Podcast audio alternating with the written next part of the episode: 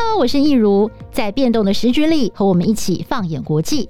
台视新闻的资深编译团队有多年专业的新闻经历，为您聚焦国际时事，带来最有深度的国际观测和新闻评析。欢迎收听，一起看世界。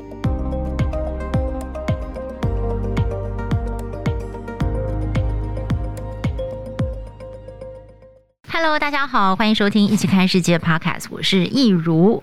那哎呀，就要提醒大家喽，最近这个台湾的疫情再起，而且这一波看起来是来势汹汹哦。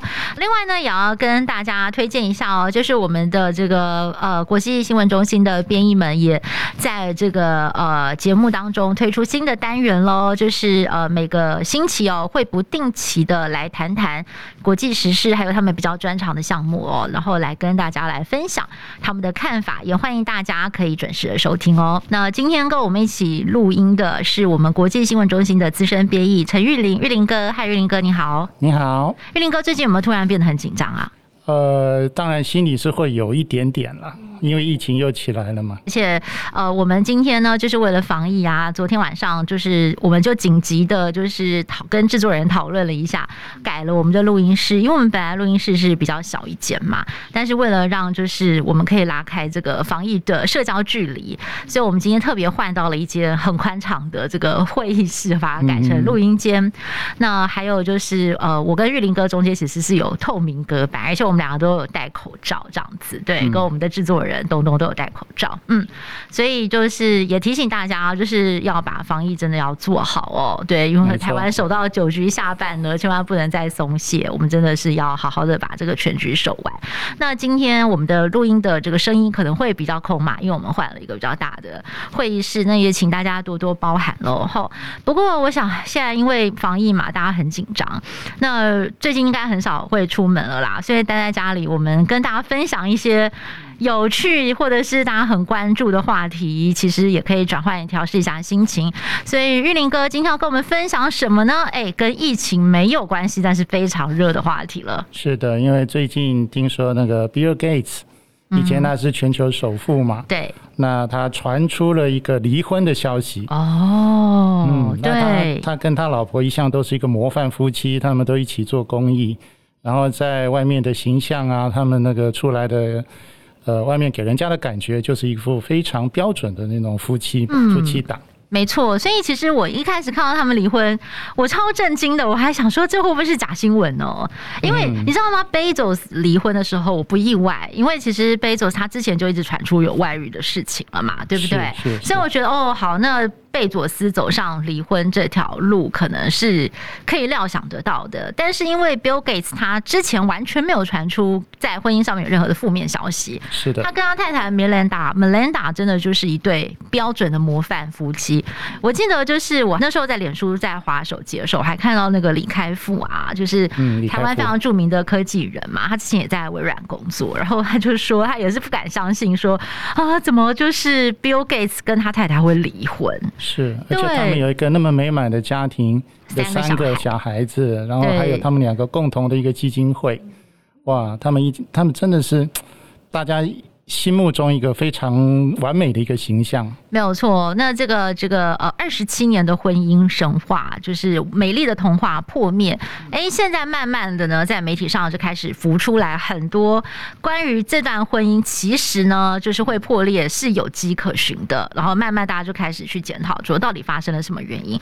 所以玉林哥可以来跟我们分享一下吗？哎，我有注意到哦，就是那个媒体公布的西雅图法院他们两个人的那个离婚诉请书，哎。申请的 petitioner 诉愿人是 Melinda 哎，虽然是他老婆要离婚的，然后那个被诉愿者是 Bill Gates，对，所以看得出来，可能就是媒体上一直传说老婆忍很久，应该是有几分真实性，对不对？没错，因为他这个离婚文件里面提到，Melinda 提出的原因是说，我们的婚姻已经面临的无法挽回的破裂，嗯哼，然后他们在考虑到说接下来人生的这个阶段。可能没有办法再继续一起来成长，在婚姻里面成长了。嗯哼，嗯，所以这个这个理由讲的实在是有一点 让人好像呃摸不着头绪。就在五月三号，这个离婚文件开始曝光，但是实际上他们这个离婚的一个程序准备，这个离婚已经有一段时间了。那事实上，Melinda 本来是想要在三月的时候就要公布这个离婚的消息。那在这个时候呢，他已经早就准备好了。那他还包下了一个 Caribbean 这个加勒比海的一个小岛。然后想要带着他的三个小孩子，还有他身边最亲近的一些亲戚朋友，嗯，去避风头，大家就一起去避风头。因为这个消息一出来，大家一定会追着他跑嘛。是是，他就打算说啊，反正我就去度个假。嗯，结果没有想到，好像后来是变成说，那个那个他们订那个加勒比海度假小岛的时间已经到了，但是还没有宣布离婚。对，所以 Melinda 干脆就带他的小孩就跑去了，而且没有带 Bill Gates 去，对不对？先去玩了一趟再说，而且。是 Bill Gates 一个人就把他丢在旁边哦，而且听说在那个度假小岛，就是妈妈跟小孩抱怨了很多爸爸的不是，是，然后小小孩听说都是同情妈妈的，对不对？对，通通都是站在妈妈的这一边，还有去的那些亲朋好友也一面倒，完全都是挺 Melinda 的。哦，所以看起来 Melinda 真的是超级委屈的呀。呃，所以到底是哪方面委屈了呢？嗯，因为从 Melinda 她从接受媒体的一些访问，他就有提到说，跟 Bill Gates 的婚姻好像是 incredibly hard。嗯，他的英文的意思就是说，哇，超难的，很艰难啊。对，那意思就是说。我要怎么样走下去？这个婚姻我要怎么继续下去？嗯，嗯，表示他的心里有很多的挣扎。那到底 Bill Gates 是哪里不好啊？也就是我们从这个外面的人看，就觉得他们就是首富，对不对？曾经是首富，然后这个富可敌国，又热心公益，看起来又像是个爱家好男人。到底到底是哪一点？到底是哪一点不 OK？哪里出了问题？对对对，到底是哪一点？根据 Melinda 他的说法，他曾经抱怨说。呃，他们他在结婚之后很努力的想要在就是工作跟家庭之间找到一个平衡点。那这一点你当然是要跟 Bill Gates 有很多的沟通。对。那他就抱怨说，这个 Bill Gates 其实是一个工作狂，他一天要工作十六个小时。哦。哇，那他剩下的八个小时除了睡觉之外，你还能做什么？表示说 Bill Gates 除了工作之外，他几乎没有什么时间可以留给他的家人。对。那这样的话，对一个做一个妻子的角色来讲，是不是很辛苦？对，没错。而且我听说，好像还有一个爆料是说，嗯，Melinda 在三个孩子还年纪很小的时候，家事啊、接送什么事情，全部都是一肩扛。对。然后有一次呢，Melinda 要出门带三个小孩出门，全家人要一起出门。然后小朋友年纪小的时候，就是其实都很难搞嘛。就像像我儿子现在快要四岁，我就知道每次要出门就像打仗一样，对不对？你很难。去把他拖出去啊，然后状况又超多，一下要上厕所，一下肚子饿，一下又闹脾气什么的，要把他搞定。对，然后那梅兰达要带三个，对不对？是啊。然后呢，她的老公听说，她那时候一直叫说：“哎、欸、，Bill，你来帮忙一下啊。嗯”她老公没有回应、欸，哎，哇。然后后来她才才打开门一看，她老公在哪里？哎，在看书啊，而且在看什么书呢？在看 Winston Churchill 的书。就是那个英国首相丘吉尔的生平事略，我的天哪之类的。对啊，那我觉得老婆应该会抓狂吧？这个绝对让他很很难以忍受。对。然后 Melinda 后来不是他变成对于这个男女之间两性平权的意识，他就有了。对。他就会要求那个 Bill Gates 说，我们在家庭里面的工作，我们当应该是要平。平等的来分摊的，所以 Bill 也要洗碗，对不对？后来听说是这样，也要收家里嘛，然后也要带小孩子去上学。嗯，因为听说有一次，好像 Melinda 又生气了。因为他在厨房忙忙忙忙忙，然后 Bill Gates 跟他的小孩就是现在吃饭，就只好他从厨房走出来说：“哎，发现餐桌都没有人了，大家都吃饱都走了，剩下他一个人来收拾。”对，所以他说：“我还没吃饭呢。”所以他又很火大这样子。对，是是是，所以当然这中间多所怨言。那 Bill 好像也有做了一些调整，嗯、但是其实呃，Melinda 之前在陆陆续续的媒体专访里面，他有提到说，这二十七年的婚姻对他来讲，这个他也是有一个。女性的自觉的过程，对，因为她从她嫁给这个 Bill Gates 的时候呢，其实她就是一个，她之前其实，在微软也是一个高阶主管哦，非常优秀，对不对？她也非常优秀，也带了几百个人嘛。是，那她就觉得说，哎，我结婚以后，我就是在家里相夫教子，我就把家顾好就好。就后来她慢慢的就觉得说，嗯，觉觉得就是女性对于自己的地位，还有她能够扮演的角色到底是什么，她也有了完全不一样的心思。随着就是 Bill Gates 他的这个呃社会地位在全球的声望越来越显著，包括说他们两个不是联名成立了一个基金会嘛？呀，对，其实呢，我不知道大家有没有注意到，在就是听说是在二零呃一五年。以前每次就是那个年度的信啊，都只有 Bill Gates 自己署名。哦，后来 Melinda 就很不高兴，他就觉得说这个基金会是我们俩共同的，我也要有话语权，我也可以署名。我觉得这封信也应该要有我的意见跟我的论述，还有我的表述在里面。对，所以其实。夫妻俩是经过了很多的沟通，那可是呃，这样子的沟通不是其实婚姻应该会越来越和谐嘛？怎么还是到最后又走不下去了？还有其他的原因吗？哦、呃，从媒体各方面的报道来看，嗯、他们婚姻压垮最他婚姻最后一根稻草，就是一个叫 Epstein 哦，一个富豪淫魔。嗯，呃，那是呃前两年非常就是。在社会新闻上分，这个国外的后面社会负面新闻上，他相当受到瞩目的一个。在纽约嘛，对不对？对对对对对。嗯、那他是剥削那种未成年的少女，是，然后从事什么性交易之类的。那他也曾经在二零零八年因为这样子被判刑。是。可是哎，后来那个 Bill Gates 就结识了这位 Epstein，爱普斯坦。是。然后跟他好像有某种程度的一个呃来往。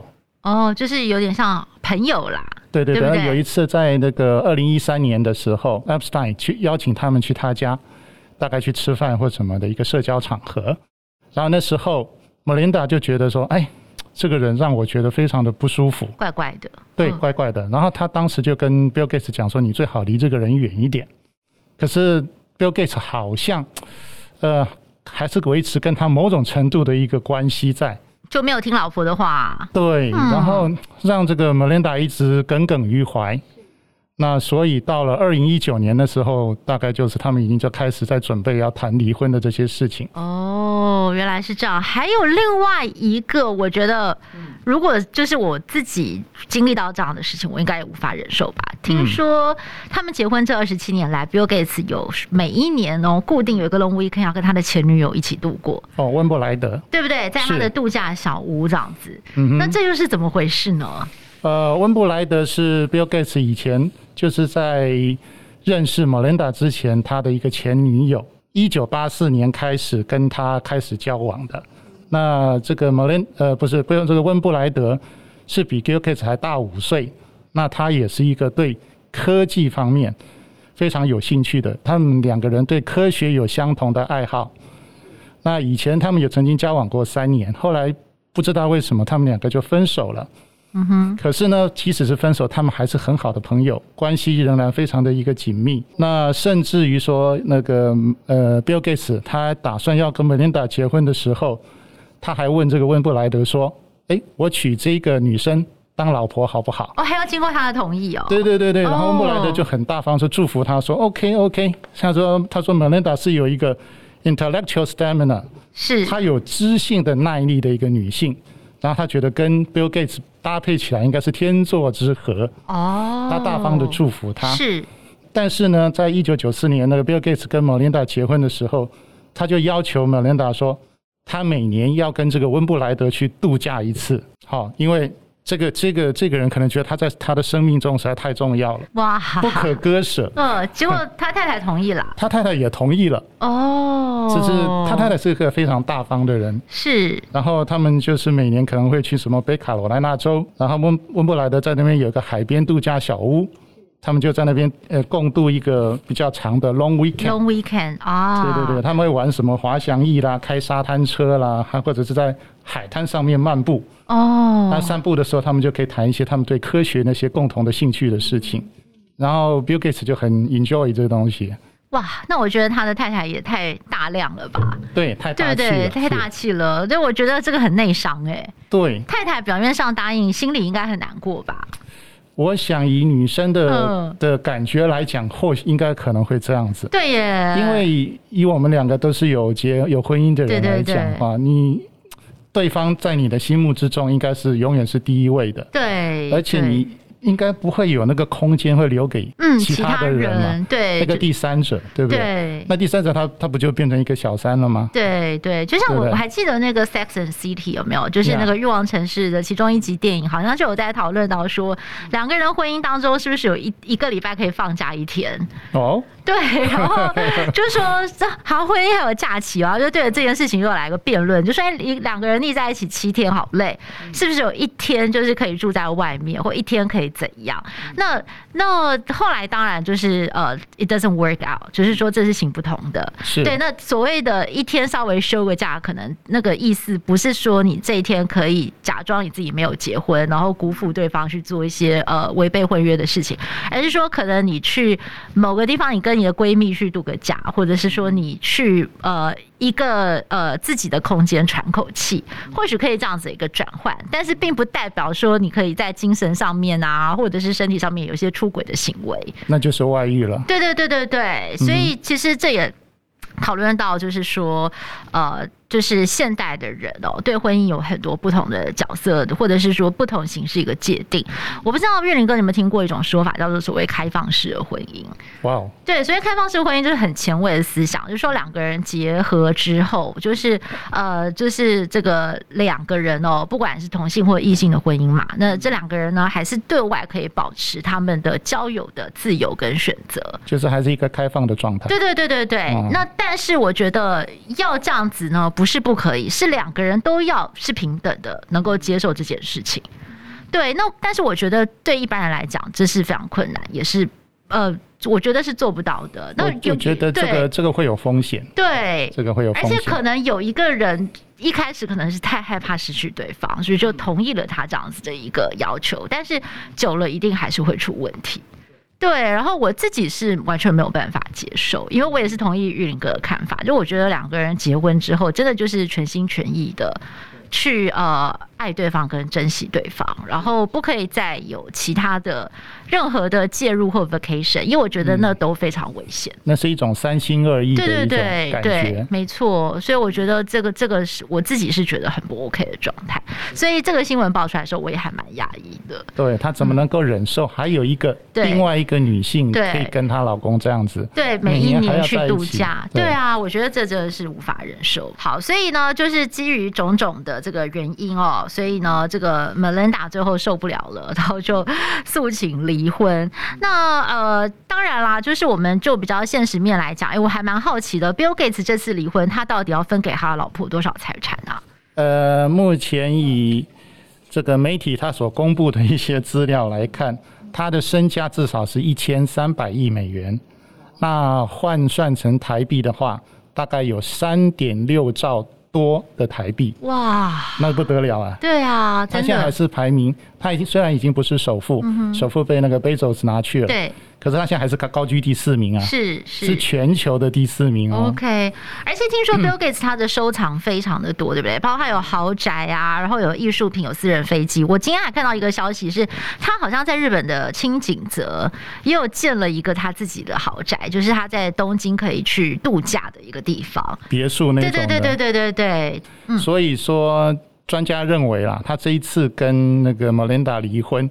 最困难的部分就是他那个资产要怎么分，分财产的问题。是像贝佐斯他很简单，因为他的大部分资产都在那个 Amazon 对的股票上面嘛，对，那就就很好处理。他太太好像只留了 twenty five percent 的，对不对？前期嘛，就是他的麦肯锡。哎，讲到这个，其实我会觉得哦，我我觉得 Melinda 跟这个呃，贝佐斯的前妻麦肯齐史考特，我觉得他们两个有非常多相似的地方。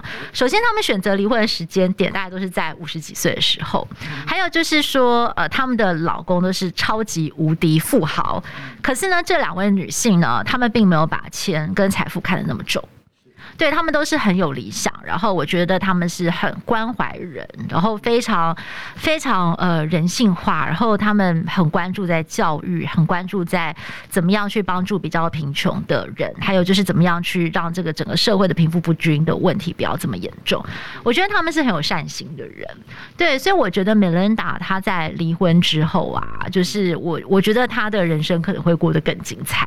呀、yeah，对，因为呃，我来讲讲这个麦肯齐好了，我也是非常欣赏他。其实，在他跟贝佐斯离婚之前，我是完全不认识这个人，因为他非常的低调。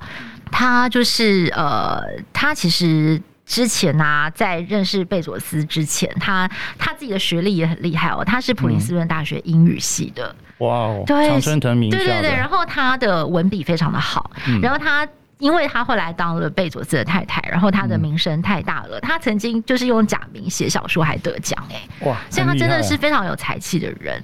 那后来他离婚之后，我觉得他做的事情就让大家非常敬佩。包括他首先他裸捐嘛，对不对？呃，他就是把他的钱捐出来。还有呢，就是他是选择那个在新冠肺炎当中，呃，在美国很多受到冲击的慈善团体，而且他并没有像过去传统的那些慈善基金会高高在。在上的姿态，就我捐钱给你，你还要给我写详细的计划书、报告书，要怎么样去运用这个钱，然后你每年定期来跟我报告，然后就是我再看我要给你多少钱。他没有摆出这样的姿态，他真的就是非常及时的把钱捐出去，然后到他们的手上，让他们去救急。所以他彻底颠覆了就是过去传统慈善团体或者有钱人捐钱的方法。嗯，然后再来呢，就是他再婚的对象，哇，你就可以看得出来他这个人的价值观。他选择再婚的对象是一个。在西雅图的高中的自然老师，是一个超级无敌素人，就是素到不能再素的素人。那他就说，他为什么会选择他的这个老公，就是因为他是一个超级乐善好施，跟他一样也非常有爱的人。因为我觉得他虽然说这个麦肯齐这么有钱，对不对？但是我觉得他看人的特质有很多东西是跟钱一样重要的，包括例如说他的先生对学生的关爱的那种爱心、那种付出，可能。是无形的财产，这个可能是比你真的拿出钱来直接去帮助人是更有价值的事情。是是，是，对，所以我觉得他看钱、看财富的角度是非常不一样的，所以他也是一个我觉得心灵上非常富足的人。对，这就是牵涉到一个人的价值观了。对，有的人可能觉得说啊，我要一定要有多多有钱，嗯嗯、我要追求财富。我要追求我的名名声名名声地位，我才会得到满足。是没有，但是事实上，这些很多东西你会觉得是很很很空幻的。对对，都是一场空嘛。嗯，没错。而且啊，就是 Melinda 跟这个呃。Bill Gates 离婚，还有贝佐斯的离婚，其实也让大家讨论起说，哎、欸，现在全世界开始流行一个风潮，叫做银法族离婚。对，那个呃，玉林哥，你知道吗？其实我在找资料的时候，我还蛮讶异的，就是还有另外一对名人夫妻，也是到了结婚四十年才离婚，你知道是谁吗？是谁？Al Gore。高尔，高尔就是美国的前副总统，他不是在二零零零年跟小布希选总统，最后就是卡在佛罗里达州重新计票，重新计票，他差点就要当上美国总统了嘛，对不对？对对对，他后来不是推了那个 climate change，就是那个呃气候变迁的，对，就是他在唱。哎，他跟他老婆离婚了耶！哇，高尔居然也离婚了。对，然后所以大家就说哇，四十年结婚四十年才离婚，到底是发生了什么事？但是呢，大家就开始讨论，其实这是一个趋势。第一个是。因为现在人的寿命变长了，对不对？那可能就是你跟同一个人结婚了二十年、三十年甚至四十年的时候，就有一个婚姻专家就讲了一个很有趣的比喻，就说其实过了三十年之后哦，假设你要跟这个人离婚，其实你离婚的这个人已经不是你当初结婚的那个人了。对。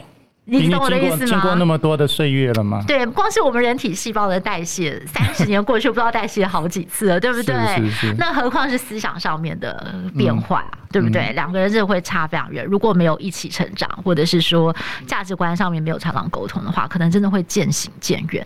然后呢，就是以前的人因为寿命没有那么长嘛，就是可能过三十年，好吧，算了的，都已经人生都快走完了，就这样。可是，哎。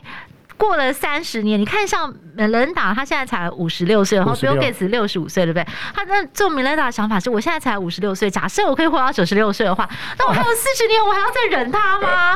哎，我四十年还有美好的人生，我有我想要去做的事情嘛，对不对？是是是。所以现在的人就越来越勇于在中高龄的时候提出离婚。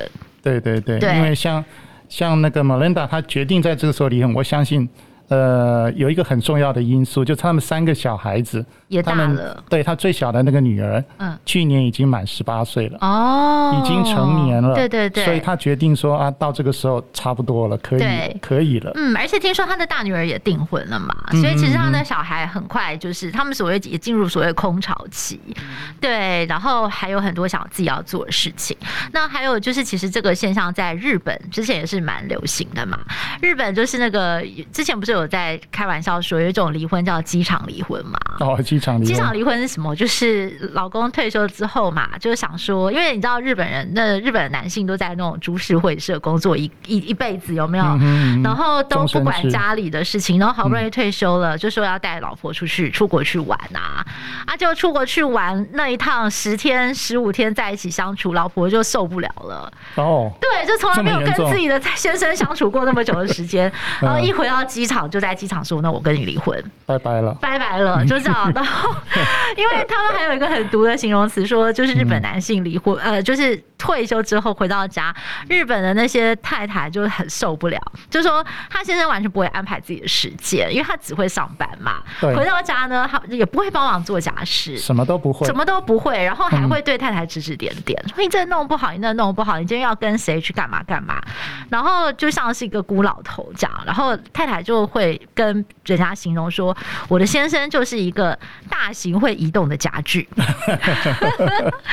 就很受不了嘛。然后，那所以日本还有另外一种婚姻也很好玩，叫做族婚。族就是那个日语的卒业式，有没有？族就是毕业，毕业了，那就是族婚是什么意思？就是说我从那个婚姻当中毕业了。嗯，那两个人可念在情分上。啊，也不想离婚了，但就让这个婚姻处在一个 idle 的状态，就是可能七十几岁的老太太跟七十几岁的老先生，一个住关东，一个住关西，然后可能一年见两次面，就是过年过节的时候，小孩要回来吃个饭啊，或什么，大家会聚在一起。那平常两个人就各过各的生活，那不婚姻就摆在冰箱里面一样。嗯，有点像是这样。然后日本还有一件事，我觉得也很妙，就是所谓的死后离婚。哎呦。死后还要离婚？嗯，对，就是像，而且是日本女性去申请的还蛮多的。就是可能在老伴先生过世之后，太太因为已经侍奉先生一辈子了，又要照顾他们家一大家子的人，为了先生走了以后，太太不太想再去照顾先生的家人，不想再有任何的牵连，所以等到先生离开以后，他们就去户政事务所申请说，我要跟这个人解除婚约关系，我以后跟这家人再也没有关系跟牵扯。不要再跟他们的家人有任何的来往。对对对对对，哇，对哇，所以讲到这边，你会不会觉得就是就是对婚姻会会觉得很心寒吗？还是说其实真的是要看个人怎么经营？我觉得婚姻真的是需要经营的，它不是说你一结婚之后很自然它就会幸福美满，这是不可能的事情。那婚姻之中，你对彼此的期望。然后你们角色的扮演，你要对家事的分担啊，什么各方面你都要有一个共识，而且最重要，两个人在婚姻之中能不能一起成长，对不对？但如果说你过了好几年之后，发现哎，你的另外一半还是这样子，你的心里会不会有一点累？哈，心累，感觉很累，对对对对对。那你还能接受这个人吗？那我觉得。对另一半的爱，这种爱是需要去更新的。嗯、是，没错。对对对。嗯，所以我觉得传统上我们常听老一辈的人讲说“劝和不劝离”，对不对？是是是。我自己倒没有这么认同。我觉得我们对婚姻的态度要非常的谨慎，然后我们也要真的很认真的去经营。没错。但是如果呢，就是发现两个人已经是在一个无可挽回的状态，或者是说真的已经到了一个很自然而然觉得说分开都会是一个比较好的状态的时候，我觉得就是也不一定要绑绑在一起到死这样子，对不对？对，我觉得就是任何的人生不同的阶段，然后去做一些呃调试啊什么的，其实我觉得都是可以的。但是我觉得前提是你真的是要。在在这个婚姻过程当中，是真的有付出，而且是真的很用心的去经营，这样、嗯、要去努力，要去努力。对，对。嗯、你觉得这个 Bill Gates 跟 Melinda 他算不算好聚好散呢？我不知道哎、欸，因为虽然表面上发出来的这个声明是蛮友善的，嗯、哼但是就就是我觉得私下透露出来的这些讯息，看起来 Melinda 是一肚子火了，又很劲爆。哦，对对对对对。但是他们的离婚文件说。他们两个还要一起共同的经营这个 Melinda Bill Gates 的基金会。对对对对对。你知道他为什么吗？为什么？为什么？因为他们两个有一个共同的目标，是就是要透过这个基金会所做的那些事情。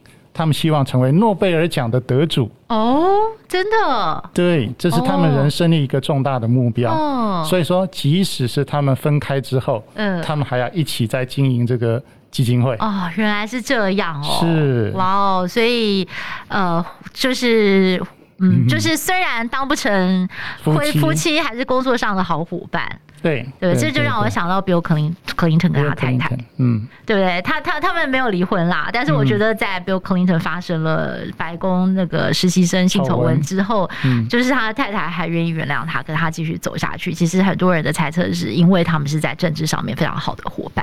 Yeah. 对对对对 partner 对，所以啊，我觉得人跟人的关系其实是非常复杂，有时候也不能用单一的面向去做定义的。是是是、嗯。不过我觉得今天跟玉林哥聊到这个 Bill Gates 跟 Melinda 的婚姻呢，其实也让我们大家有一些 reflection，想到自己的婚姻，嗯、想到自己的家庭，嗯、对，要怎么样去好好的来经营自己的人生。是，嗯，也希望对各位听众呃也能够有一些些的启发哦。是。嗯，如果你们就是有一些什么样的 feedback 回馈。也欢迎大家到我们的 IG 还有我们的粉专来留言。Yeah. 嗯，好，那我们今天就非常谢谢玉林哥，也谢谢大家的收听，下次再会，谢谢拜拜，拜拜。